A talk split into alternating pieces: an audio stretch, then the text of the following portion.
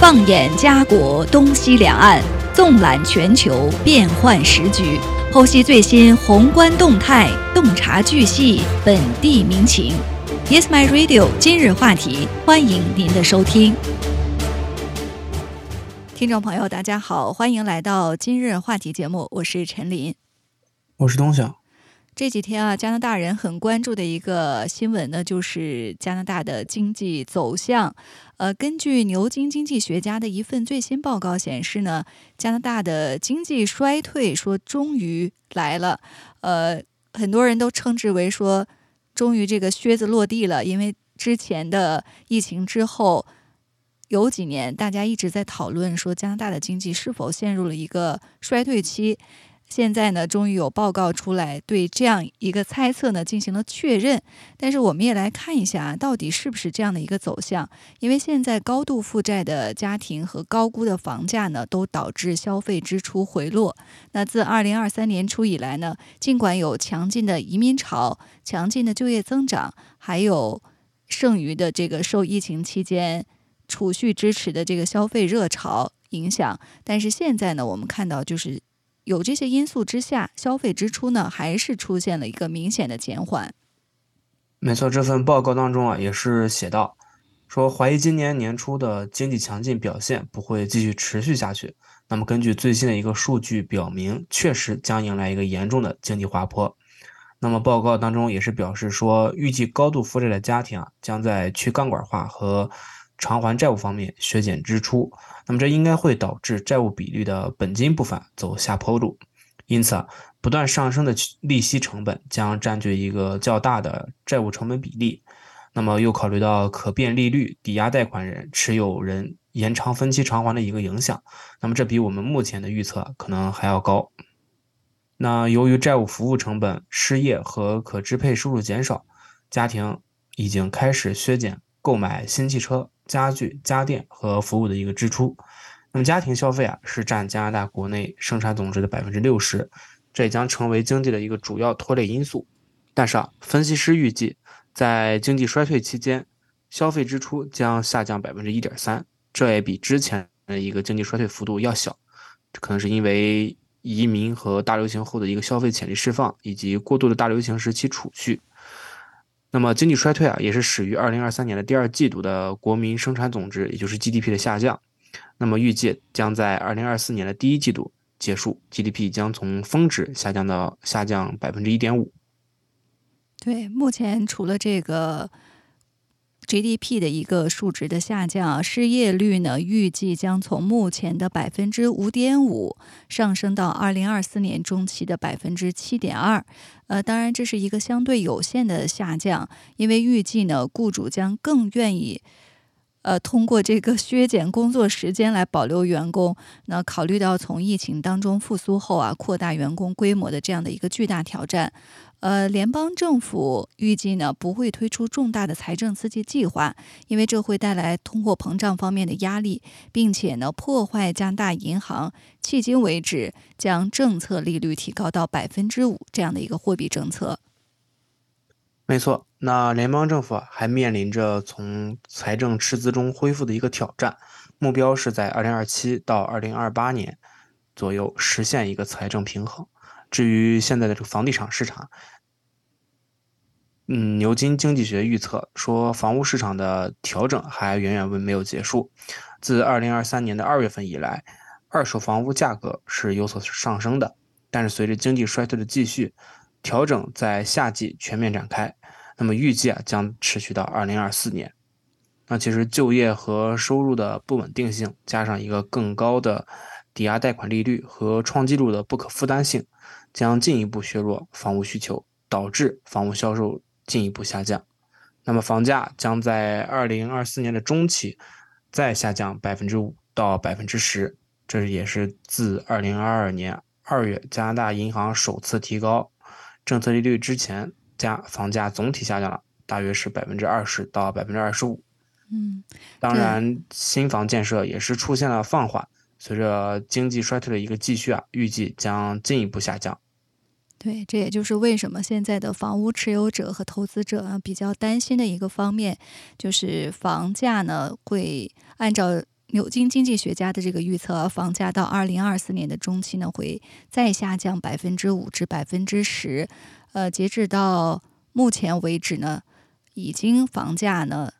呃，和之前相比下降了百分之二十至百分之二十五，而且新房的建设呢也出现了放缓。呃，我们看这个新房的数据啊，预计二零二三年的住房开工数呢将达到大约二十二万套，而二零二四年呢将为二十万套。那这个数值呢是远低于二零二一年和二零二二年年均二十七万套的水平。呃，房屋建设呢将在二零二四年末重新开始。那经济学家预计啊，最终在二零二六年达到创纪录的三十一万套住房开工。届时呢，经济已经复苏，那抵押贷款利率呢有所缓解，政府也会鼓励新住房呃供应，出台一些措施，比如说取消新的专用租赁住房建设成本当中的商品与服务税，将有助于弥补过去的不足。没错，那。加拿大总理杜鲁多今天也是表示说，预计利率啊将在明年年中开始下降。那么这一说法也是与路透社最近的一个民意调查结果是表示一致的。尽管最新的经济数据使央行变得更加鹰派，那么杜鲁多也是在出席联合国大会后返回加拿大之前接受的《纽约时报》的采访，并且他在采访当中也是表示说，我们知道情况会开始好转，那么通货膨胀也是正在下降。那么我们也是认为，明年中旬利率可能会开始下降。随着加拿大央行为了抑制通货膨胀而创纪录的加息，那么这个加拿大人也是正在应对生活成本危机。从民意调查上来看啊，多伦多的杜鲁多的这个支持率是目前是有所下降的。对，现在呢，尽管通货膨胀已经从这个峰值回落，但是八月份的消费者物价指数 CPI 呢是升至百分之四，高于央行百分之二的目标。所以加拿大央行行长 Tiff Macklem 表示呢，说利率可能还不够高。呃，我们看到在八月二十四号至三十号期间呢。呃，对三十四名经济学家进行的一项调查显示，多数的经济学家有二十四人都预计加拿大央行呢将把政策利率维持在百分之五的当前水平，或者是更高，那将维持到至少到二零二四年三月底。那根据预测啊，明年六月底前将会降息，这也与美联储的预期一致。呃，目前呢，特鲁多也是卷入了一场敏感的这个货币政策的辩论。他的政府和其他省级的一些政治家过去对利率的评论，引发了对央行独立性的质疑。没错，在这个月早些的时候啊，财政部长方慧兰也是为加拿大央行的独立性进行了一番辩护。那么此前，他对于央行决定保持利率稳定。对加拿大人来说是宽慰的这样的言论，引发了关于央行独立性的一个担忧。那么在周六的时候，加拿大总理办公室也是拒绝对杜鲁多的言论发表评论。那么保守党的领袖伯利治将通货膨胀和负担能力危机问题啊归咎于杜鲁多政府在大流行期间的一个巨额支出。那么对此，杜鲁多也是表示说，人们既然对政府不满，是因为事情进展的不太顺利。那么，这样人们会担感到更担忧，所以啊，这确实是一个艰难的时刻。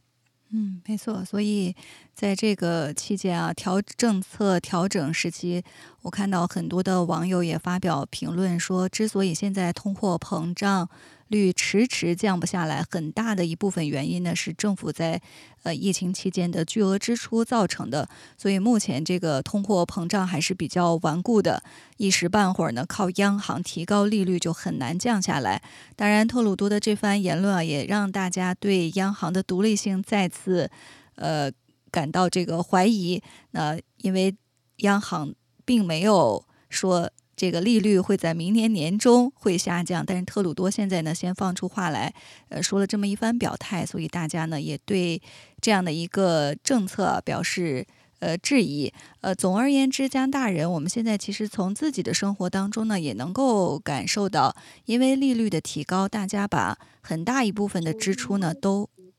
用于支付房屋的开支。所以在其他方面的消费呢就会出现一个下降。那有媒体也用了这样的一个标题啊，就说加拿大人现在是勒紧腰带在过日子，呃，确实也不为过。但是从加拿大人自己的这个开销来看，我们也看到，呃，有加拿大帝国商业银行 （CIBC） 的一项调查显示呢，说，呃，有一些大件的开销，加拿大人呢还是不愿意放弃。呃，确实，我们为了应对不断上涨的生活成本，每天都在开销上做出牺牲。但是，也有一些这个重大的生活事件呢，加拿大人还是并没有进行推迟。没错，那么这项研究也是调调查访问了一千五百一十名成年人，那么也是发现，在这些人当中啊，有百分之六十一的人有削减开支的行为，那么将近一半，也就是大概是百分之四十六的人啊，削减了非必要的支出。比如说娱乐或者是餐馆用餐，那么另外百分之四十三的人啊，购买更便宜的商品和使用优惠券来减少日常的支出。但是啊，几乎所有人都在面对更高的成本的时候，都不愿意推迟一个重大的事件，比如说结婚，或者是购买第一套住房，或者是生孩子。那么 CIBC 负责金融和投资的投资咨询的副总裁。也是在一份新闻稿当中表示说，随着咱们现在的生活成本越来越高，那么我们做出的选择也越来越重要。在这个充满挑战的环境中啊，如果保持更大的抱负，可能会很难，但是啊，也是有可能的。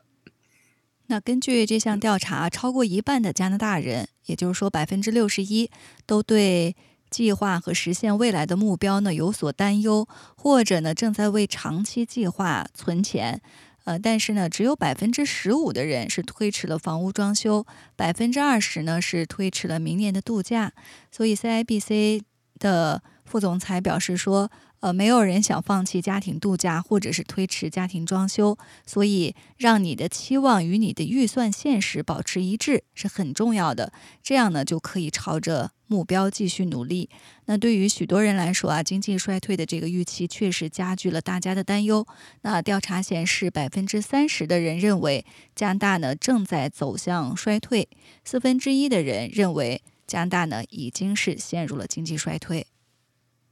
没错。那么现在的财务紧张非常的严重啊。与此同时，在加拿大皇家银行，也就是 RBC 的另一项调查当中，也是发现，随着不断上涨成本，继续消耗储蓄，那么许多加拿大人的财务灵活性啊正在慢慢消失。那么还是对这一千零八名成年人进行一个调查，发现之后，超过四分之三，也就是百分之七十七的人想存更多的钱，但是由于成本的增加却做不到，这导致他们害怕落后。那么有百分之六十四的人担心今年会发生这种情况，那么百分之四十八的人表示，他们从来没有像现在这样为钱而感到生活上的压力。那么 RBC 区域财务支持、财务规划支持中主管也是在一份新闻报告当中显示，是说再加上超过三分之一的加拿大人没有一个应急储备金，我们也可以看到许多人的这个财务灵活性啊正在慢慢消失。那么有一些加拿大人还担心说，如果这个通货膨胀继续持续到二零二四年，可能会对财务的未来产生一些影响。那么大多数人表示担心没有足够的钱来支付意外费用或者是持续开支。那么百分之七十二的负债人士担心可能会更背负一些更多的债务，还有一些人会担心退休的时间会推迟，或者是需要重新的进入到就业的行业行业当中。嗯，所以在这样的一个。呃，大家普遍认为经济的衰退期啊，各种担忧呢也是呃层出不穷，大家呢各有各的担忧。呃，我们也看到这个消息啊，央行预计十月份会再次加息，呃，这方面的预测和呼声呢也是非常高。那如果届时加拿大央行呢在十月份做出再次加息的决定的话，那对于加拿大很多的。房主来说，消费者来说，可能真的是雪上加霜了，生活成本呢将进一步上升。呃，接下来呢，我们再来关注呃中国方面的一个话题。呃，最近啊，我们看到有国外媒体啊，就是西方媒体，他们是关注到了中国的国产五 G 手机，而且呢，他们也进行了一个可以说是调查，就是拆解了中国国产的 5G 手机，发现呢，其中的大部分芯片呢都采用了中国国产的芯片。呃，所以有分析指出啊，说中国国产芯片的采用比例呢已经高达九成，已经没有。一个美国的芯片了，只有少数芯片，比如说呃 CMOS 等等，采用的是进口芯片。呃，这显示出呢，中国国产手机的这个国产化呢，再次得到大幅度的提升。当然，对于这样的一个报道啊，很多人也表示怀疑，很多人呢是点赞。我们今天呢也来关注一下中国的国产手机芯片到底这个替代率，或者是自产的芯片到底达到了一个什么样的水平。没错，那么推出纯国产手机，一直是中国国内产业界的一个梦想。只不过此前由于这个美国掌控着芯片市场，那么国产手机在国产化方面进展是有一些缓慢的，甚至有些分析指出啊，一些国产手机的国产化这个国产化率只有百分之三十左右。那么这与人们期待的显然是有这些差距。然而，如今这款国产五 G 手机的推出，却提醒着。业界国产手机产业链的进步一直都没有停止，在他们不懈的努力下，国产产业芯片产业链已经得到了进一步的完善。那么到如今为止啊，国产芯片占比已经达到九成的手机推出，代表着国产芯片实现纯国产化又进了一步。那么随着现在一个国产手机的推出啊，离不开国产芯片产业链的一个支持。那么根据我们现在了解的情情况当中啊，即使国产手机企业当中实力最强的企业，它也是只能设计出手机近五成的芯片，那么其余的芯片可能都需要外购，这就证明手机的国产化需要产业链的共同努力，仅仅靠一家企业是难以实现的。没错，这也可以理解啊。毕竟这个手机这类商品呢，它终究是要面向大众消费者的，需要考虑成本的问题。而专业做芯片的企业呢，可以做大这个芯片规模，进而通过规模化生产的降低成本。呃，这也就是为什么实力强大的手机企业，呃，没有谁能够生产全部芯片的原因。那么在这个。众多的手机企业当中啊，苹果手机呢是完全将呃手机交给产业链的一个企业。它的芯片呢，除了 A 系处理器之外，其他芯片呢都是外购。那通过这种方式，苹果的手机呢可以有效的控制成本，同时呢也推动产业链的技术创新，获得源源不断的创新科技。而苹果呢？则无需承担其中的风险。那一旦任何一家产业链企业创新失败，苹果呢也会毫不犹豫的转向，毫不犹豫的放弃。没错，中国早在二零一零年其实就已经成为了全球最大的一个制造国。不过当时全球经济保持开放，许多芯片都可以通过外购获得，因此当时中国的芯片产业链就比较薄弱。当然，这也就让美国的芯片赚了。很多的钱，其实是可以说是厚利了。那么以 PC 产行业为例啊，呃，美国的 Winter 掌握着上游的芯片和操作系统，而取得一个净利润超过了两成。那么全球前两大 CP 企业的利润率则是低至个位数。自从2019年美国对一家中国科技企业采取措施之后啊，中国制造终于明白了依赖外国芯片的风险。从那个时候起啊，中国就大举发展芯片产业。那么在短短数年的时间里啊，中国已经涌现了数万家芯片企业。那么涉及到芯片行业的各个方面，许多芯片都能快速突破，只是一些难度较高的芯片是需要一定的时间。那么如今啊，国产手机五 G 手机的国产化率已经达到了九成，对比之前国产手机的芯片国产化率只有三成的。这么一个情况，无疑是已经取得了巨大的提升和进步。那么同时啊，这也能凸显出中国芯片行业所取得的巨大成就，也是由此推动了国产手机的国产化。可以预期，实现纯国产手机可能就会发生在两三年之后。对，美国呢是呃限制呃对这个对中国的芯片供应，呃，但是从国产五 G 手机的推出呢。呃，也可以看到中国芯片领域呢正在加速。呃，正如美国富豪比尔盖茨还有美芯巨头，呃等等这些预言啊，说美国呢是限制不了中国的芯片，中国会研发出自己的先进的芯片。呃，当然很多人呢也对此产生质疑啊，我们也是呃看到了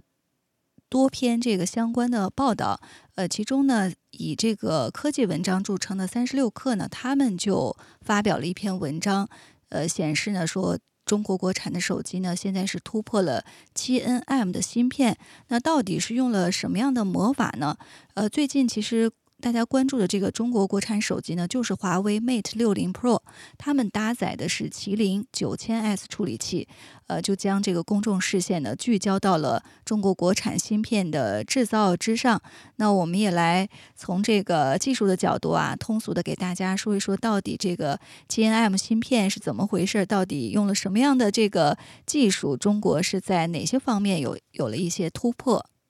那么，根据跑分软件读取的数据，那跑分软件其实也就是线线上的一些程序，根据手机的性能进行一个测试的软件，以及第三方拆解报告之后得出的一些诸多线索交叉显示，麒麟九千 S 是一颗七 nm 的工艺芯片，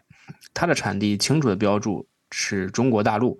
然而专用于生产七 nm 芯片的 EUV 早就于。二零一九年，对于中国出口进行一个管制，那么中国的芯片代工企业只能获取到一九三 nm 光源的 DUV 光刻机，那么且这个出口管制的口子仍然在不断的收紧。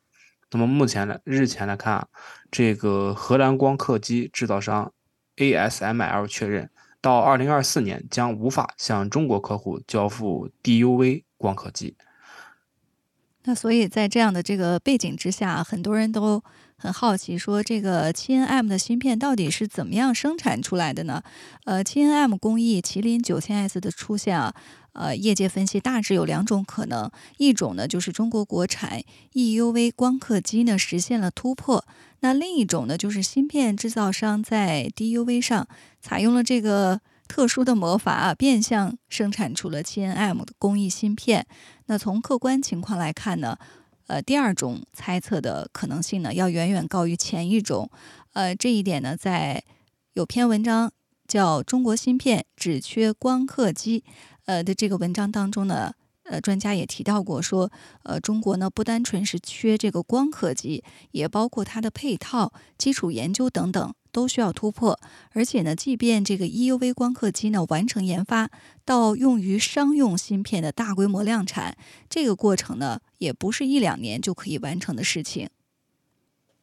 那其实大家也知道，最近备受瞩目的备受瞩目的国产五 G 手机啊，华为也是在近日发发布了最新的公告以及是上市了。那么究竟这个华为是怎么造出？五 G 手机的，其实这个问题也是吸引了全中国人们的好奇。那么，所有的数码博主啊，也都是在 直播拆解华为的这个五 G 手机。那拆解的这个数量也是非常多到离谱。那其实可以说，基本上和数码圈有一点关系的博主，今天都在做这些事情，就是检测一下华为这个手机究竟是能达到一个什么样的水平。那么，短短。一天的时间啊，华为五 G 的手机的各种性能和参数就基本上被人们研究了一个透彻。首先就是测试下载的速度，虽然头上还挂着一个四 G 的标志，但是下载的速度基本上已经达到了惊人的五百零六 Mbps，那么也是标准的五 G 速度。所以说，也就是说，这确实是一款实实在在的五 G 手机。那么要造出五 G 手机，就需要高端的芯片。那么华为是哪里来的七 M 芯片吗？因为我们刚才的。呃，内容已经提到了。要知道，七 M 芯片是美国监工。那其实，在二零一九年的时候，五月十五，二零一九年五月十五的时候，其实华为是正式被美国制裁。那么同时，美国也是在全世界打压华为的这个五 G 产品。那么到了二零二零年十月二十二日的时候，华为在美国被制裁了一年半之后，就宣发了自己的麒麟九千芯片。那么这也是一款基于。呃，五 nm 的一个工艺的手机芯片，当时是达到了全世界最先进的水准。那么，当时啊，全世界上最先进的一个芯片，美国高通骁龙是八百六八六五，跑分数据是六十七点一万分，而华为的芯片九千是跑分数据达到了六十九点八万分。也是反压美国高通一头。那么在二零二零年十二月一日，美国高通紧急在夏威夷发布了骁龙八八八芯片，跑分数据达到了惊人的七十四万分，这才又压过了华为、麒麟。所以说，那么究竟一家被美国制裁的中国企业，居然发布了差点反压美国高通的芯片，达到了世界最先进的水平，这到底是因为什么呢？对，其实呢，华为这个自研全世界最先进手机芯片的这个设计技术，呃，已经研制成功，但是有一个缺陷，就是必须是台积电代工，呃，在大陆的工厂呢，没有制造封装五 nm 芯片的能力，无法落地华为研发中心的设计图。呃，那时候所有的麒麟九千的芯片呢，全都是在中国台湾生产，那背后呢，也都会刻着一行字，就是二零三一。T.W，呃，台积电呢能给华为供货，但是呃呃，是因为呢当时台积电的生产线采用的是美国零配件比例低于百分之十，不在美国制裁令的范围之内。呃，但是之后呢，美国是立即。针对华为宣布了史上最严厉的制裁，哪怕是整个生产线里含有一丝一毫的美国零配件呢，都不允许向华为供货。可以说呢，这也是极其霸道无理的做法。呃，因为大家都认同啊，现在世界是分工合作的。呃，谁敢说这个自家生产线一丝一毫的呃其他国家产品都没有？现在已经不没有这种情况了。呃，但是美国呢，依然还是对华为呢实施了这样的一个。制裁，呃之后呢，华为的这个五 nm 麒麟九千芯片呢就被迫停产了。没错，但是争来争去啊，这次华为还是新出了新推出了麒麟九千 S 的芯片。那么究竟达到一个什么样的技术水平呢？在重重突破了美国重重封锁之后啊，根据技术主播的。一些测试结果，这个芯片的跑分数据达到了六十九点九万分，那么跟当年的麒麟九千芯片相当，也就是和高通骁龙八八八芯片是在同一技术水平线的。但是 GPU 啊，因为是华为自主研加的架研发的架构，那是一个比较新颖的东西，那么跑分系统可能无法完全匹配。正常来说，GPU 的跑分分数和 CPU 是一个等级，所以说其实还是能够在。持续提供一个二十五到三十万分的额外跑分。换句话说，其实麒麟九千 S 的芯片实际跑分已经憋已经逼近了一百万分。那么，而七十四万分的骁龙八八八已经是最顶尖的五 nm 芯片了。所以说，在我们可以看到，在经过美国重重包围的这个封锁下，华为的芯片还是突出重围，达到一个比较高的分数。所以现在大家可能也会有个问号，就说华为是，呃，哪里来的这个芯片？觉得不大可能，而且是纯国产。呃，要说七 nm，可能有一些人呢是不相信。呃，这个直接跑分数据呢，蹦出来的是一个五 nm 等级的一个内容。呃。很多的这个数码圈各路的博主啊，也进行了大量的讨论，呃，大家呢逐渐达成一个共识，就是说呢，这应该不是纯粹的五 nm 芯片，呃，但是呢，它等效于五 nm，呃，中国呢是能制造出七 nm 芯片的，这一点呢早已被呃业界所知。那采用的呢是中芯国际的 N 加一技术，利用。反复曝光的技术强行提升这个芯片的等级，那好处呢就是实现了从无到有的突破，造出来的东西呢确实是 G N M 等级，呃，代价呢是呃这样造出来的呃芯片呢是成本比较高的。没错，那其实我们也是现在知道，根据目前一个情况，虽然跟美国的最新技术可能会有一些差距。但是现在，华为以及我们其他国产手机将这个差距已经缩小到了非常小的地步，大概从时间上来讲，可能就只有一年半左右的差距了。那么这当然是非常小，毕竟美国它领先于中国这个核心机芯片的技术是非常十几年甚至二十几年的。那么这也是远远小于美国制裁前中美芯片行业的一个巨大差距，而且这个研发。进化的速度也是十分惊人的，那么这才短短几年的时间就已经把差距拉小到了如此一个地步，那么很难想象，那么再过几年很可能超越美国也是有可能的。那么另外，这只是一些公示出来的研发速度，是因为华为的手机已经公开销售才被我们呃拆机测评得知的一个信息。那么中国目前实际达到一个研发进度啊，依然是一个机密，所以说我们可这个国产手机百分百可能也就是指日以待。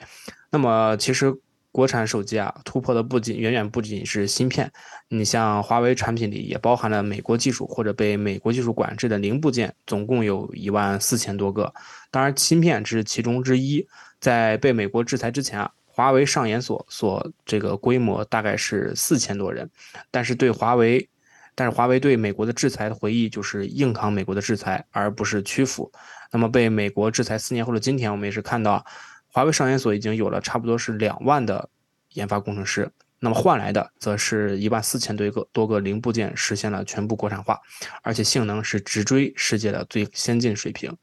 那么全世界被美国技术封杀的现代企业啊有过不少，要么选择屈服，要么最终可能会面临倒闭死亡的一个结局。没有一个是例外，但是华为代表的中国国产手机在美国史上最严厉的制裁下，呃，是站了起来，而且是取得了非常棒的成绩。不仅如此，还推出了像纯国产化手五 G 手机这样的产品。那么按照原计划，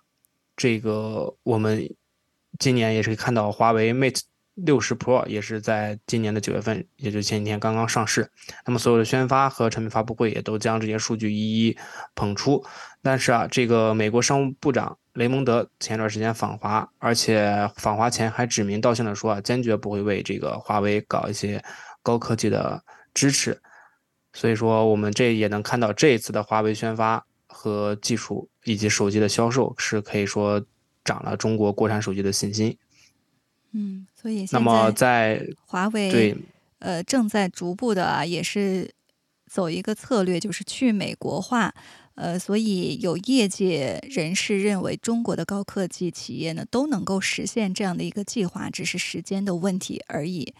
呃，那我们今天呢是呃从这个华为最新推出的国产五 G 手机呢来看一下中国芯片研发的一个发展和趋势。今天的今日话题呢，到这里就结束了。非常感谢大家的收听，下期节目再见。